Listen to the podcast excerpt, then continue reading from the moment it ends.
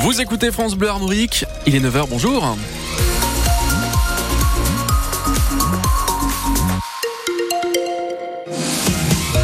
Les infos avec Justine Sauvage. Bonjour Justine. Bonjour à tous. Charles Caudrelier est le vainqueur de la première édition de l'Arkea Ultimate Challenge. Le skipper breton est le premier à avoir franchi la ligne d'arrivée de cette nouvelle course à la voile en solitaire autour du monde sur son Maxi Edmond Rothschild.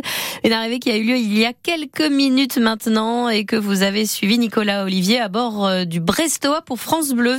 50 jours, 19 heures, 7 minutes et 42 secondes. Voilà le temps retenu pour euh, ce tour du monde de Maxi, du Maxi euh, Edmond de, Rothschild. On est vraiment tout près là, c'est très émouvant comme moment avec euh, des sirènes de, bateaux que vous entendez autour de moi. Maintenant, il va être célébré en vainqueur de cette première édition de l'Arkia Ultime Challenge. Charles Caudrelier à 50 ans, il l'a fêté hier, son 50e anniversaire.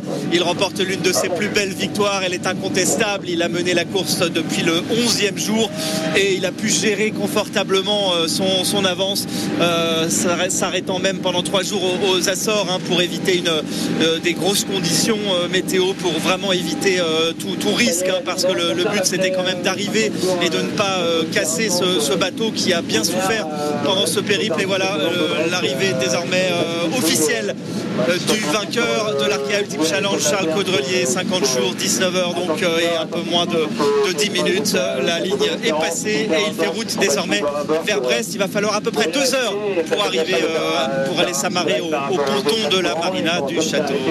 Et dès que ça sera possible, évidemment, on vous fera entendre les premiers mots donc de Charles Caudrelier qui vient de remporter la première édition de l'Arkea Ultime Challenge Tour du monde en solitaire à la voile sur un ultime derrière lui, mais loin derrière un Thomas Coville qui est encore à, plus de 2000 km de cette ligne d'arrivée. Armel Lecléache, troisième du classement.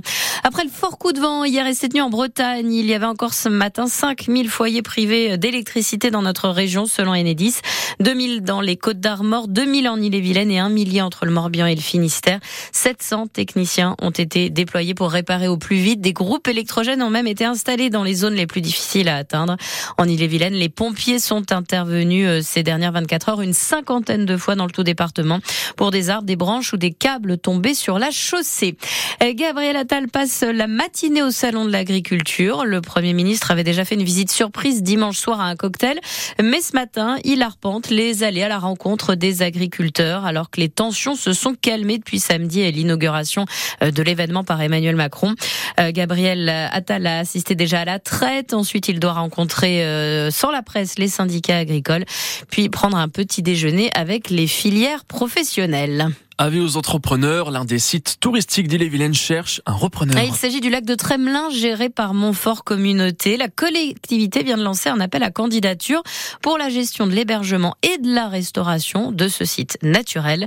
Il s'agit d'un appel pour un projet qui débutera dès le mois de janvier prochain. Objectif Valentin Belleville, monter en gamme et moderniser le site qui accueille chaque année 450 000 visiteurs. Pour une raison assez évidente, d'abord les vins gîtes du lac de Tremelin datent de la fin des années 70. Ils ont besoin d'une nouvelle jeunesse. On arrive à un véritable tournant selon Christophe Martins, président de Montfort Communauté. L'hébergement des années 70, c'était sympathique, c'est peut-être bucolique, mais c'est plus du tout adapté aux normes demandées aujourd'hui. Aujourd'hui, les gens veulent du Wi-Fi dans leur gîte, explique par exemple Christophe Martins, qui insiste sur l'importance de monter en gamme sur les prestations proposées. Mais cela a un coût, un million et demi d'euros à prévoir rien que pour une remise en état de la partie le volet euh, restauration, lui, demande au minimum 700 000 euros. Il est bien sûr possible de scinder les deux projets et de les confier euh, à deux repreneurs différents. Au moment des délibérations, Montfort Communauté sera particulièrement vigilant à deux points. L'impact environnemental sur ce site labellisé station verte et l'ouverture du lieu au public. Ici, on ne veut pas clôturer, on ne veut pas fermer à la population, on veut que ça reste ouvert. C'est un domaine qui appartient à l'ensemble de la population.